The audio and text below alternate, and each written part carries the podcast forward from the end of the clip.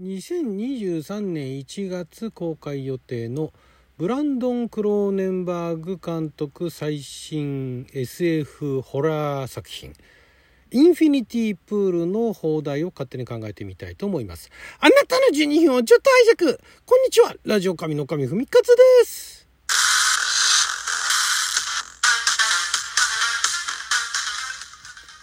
今日は2022年12月9日金曜日6曜ともびけでございます。毎週金曜日は日本公開前の日本で公開するかどうかもわからない洋画の放題を勝手に考える。洋画の放題考えますのコーナーをお届けしておりますが今回ですね、えー、まだあの具体的な公開日は決まってないそうなんですがそれでも来年の1月27日かにアメリカで、えー、公開予定と。サンダンス映画祭も来年、えー、ワールドプレミアかなんかねえー、公開される予定らしいんですけれども。まあそのインフィニティプールというねこの監督がブランドン・クローネンバーグ監督というこれあのー、どうでしょう一部のあのマニアックな映画ってもうもう今クローネンバーグ監督の映画はマニアックな映画でもないかもしれないですけれども一頃あのぬるぐちょなね SF ホラー作品を撮らせたら天下一品って言われたあのカナダのね名監督デビッド・クローネンバーグ監督という方のご子息様ですね。えー、ご子息がもう、えー、長編これ3本目、えー、ということでですね、以前は、えー、なんだっけな、以前撮られていたのが、私は見てないんですけども、おブランドン・クローネンバーガー、そうだ、アンチバイラルっていう作品と、ポゼッサーですね。これもなかなかあの、あらすじ見ただけでも、かなりあの、かなり奇妙なというかね、なんかあの、クローネンバーグ監督もともとあのデビッド・クローネンバーグ監督って、えーまあ、ぬるぐちょのホラー撮り続けてあるところからなんかあの社会派みたいなね、えー、暴力を取り扱う社会派みたいな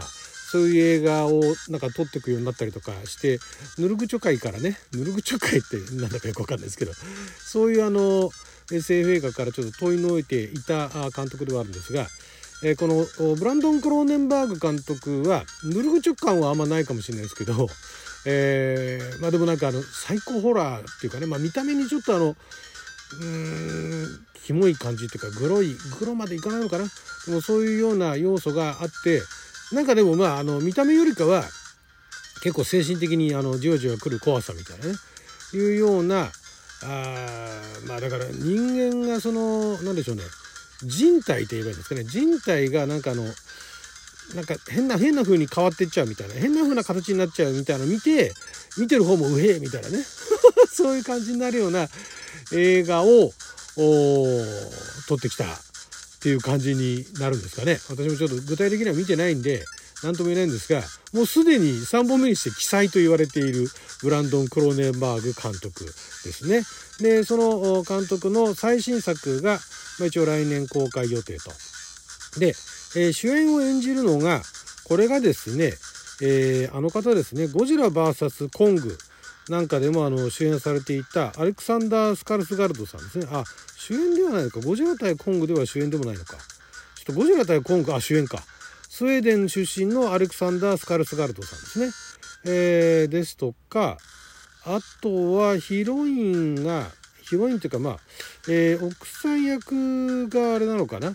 えー、クレオパトラ・コールマンさんですね。えー、であとあのその旦那をそそのかしてなんかあの外の世界に連れてっちゃうみたいなのを演じてるのがミヤ・ゴスさんですね。えー、どういうお話かっていうとまあ非常にあのお金持ちの裕福なカップルが、えー、この何て言うんですか。オールインクルーシブアイランドリゾートっていう、まあ、あの、何でも、何でもあるよ、何でもあるよとか、えー、あれですね、あのー、インクルーシブ、オールインクルーシブリゾートっていうのは、食事だとか飲み物だとか、なんかそういう料金も全部一切合切、あの、宿泊費込みですよっていう、えー、いうそういうなんかリゾートがあるらしいんですけども、まあだからそれお金持ちの人が行くリゾートでしょうね。で、えー、まああるその架空のね、その島で、えー、そういうリゾートを楽しんでいて、まあ、その島巡りのツアーだとか、まあ、あの海辺が気持ちいいねそういうリゾートだったりするんですけども、まあ、そのメインで宿泊しているホテルから一歩出ると、えー、結構危険なあのなんか情勢が不安定とかそういうんじゃなくてなんかあの危険ななんかあの魅力が待ち構えてるみたいなねそういう歌い文句らしいですね。で、えー、まあ、そこにですね、まあ、とあるその事故まあ、主人公とそのねあの一緒になんか仲良くなったホテルで仲良くなった人たちが一緒に乗ってた車の調子がおかしくて事故っちゃうんですね。で交通事故を起こしちゃってで収監されて現地のなんかあの警察に連れてかれて、えー、死刑かあるいはどうするかみたいなね、えー、どっちか選択を迫られるんですね。でその死にたくないからなんかもう一つの方を選ぶけれどもなんかそこから先はなんかすごいあの不思議な世界みたいな なんかちょっと私が言うとね私が説明するとこれはどんなコメディと思われるかもしれないですけどコメディじゃないと思います。これは完全またあの SF スリラー SF って言ってるんですよね予告見た感じではあんまり SF 感がなかったんですけども SF のそうスリラーともホラーとも書いてないんですけども、まあ、一応 SF 作品らしいです。あのある紹介サイトの方ではえー、SF ホラーだとかね SF スリラーとかね言ってるみたいなんですけれどもまあだからブランドン・クローネンバーグ監督のことですから、まあ、スリラーと歌ってもスリラーっぽくなかったりとかね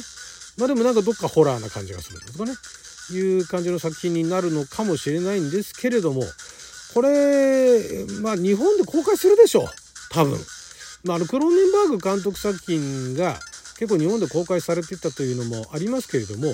だからってじゃあクロネンバーグ監督って言ってねあの分かる人たちってそんなにいないと思うんですよ。映画好きのなおかつあの映画好きの中でもすごいニッチなね映画が好きな人。で、まあ、SF 系が好きな人だったら名前は聞いたことあるぐらいなね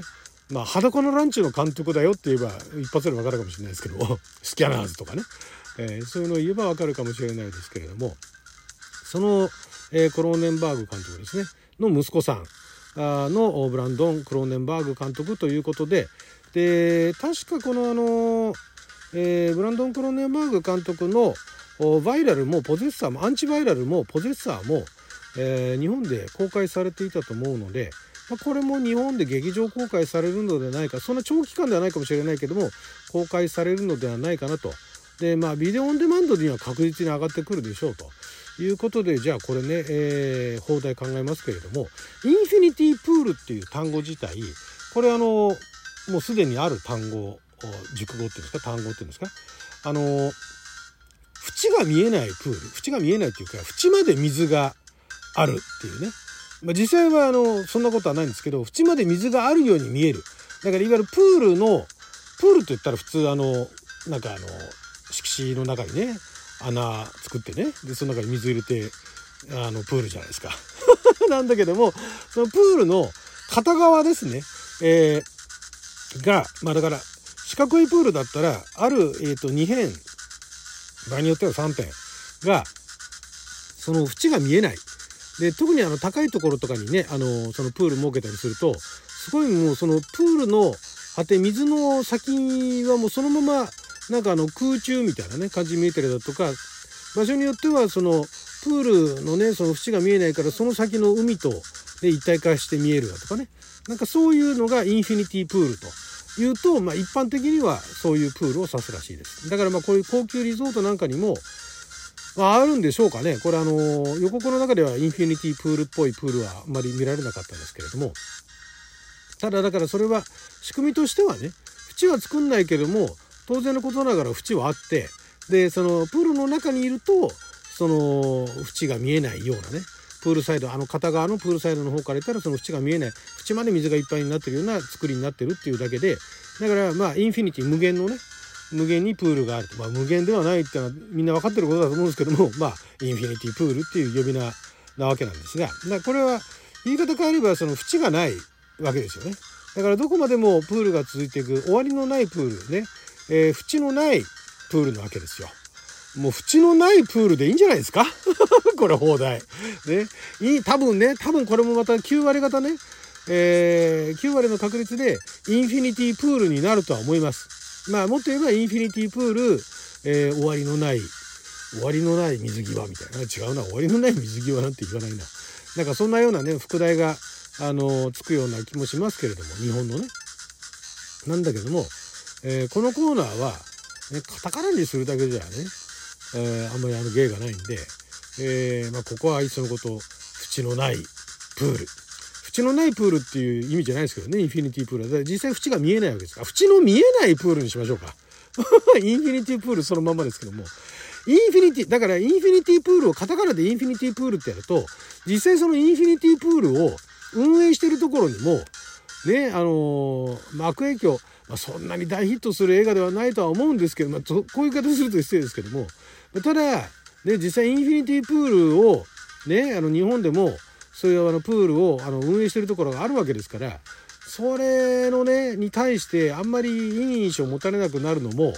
ねあれですから。だからまあインフィニティプールってまあでもそこも考えないでねそんなにそこまでね爆発的にヒットしないだろうっていう見越してインフィニティプールってまんまカタカナでやっちゃうかもしれませんけれども。ねだからえー、インフィニティプールって言われて、あの、本物のインフィニティプールを知ってる人は、あれ、なんかあのプールかなんかの話なのかなと思って、見に行ったらホラーだったみたいなね。うわーみたい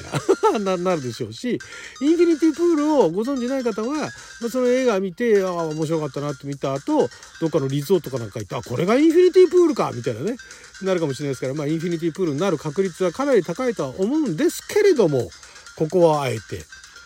縁の見えないプール。あたりでどうですかね。いいじゃないですか縁の見えないプール。まあ、実際お話の中身がわかんないで、多分だから、あのー、その、なんていうんですかね、えー、誘惑してくる女性に翻弄されてね、とんでもないあの、世界にね、あの、連れ込まれてしまうっていうのはもう予告の段階から見えてはいるんですけれども、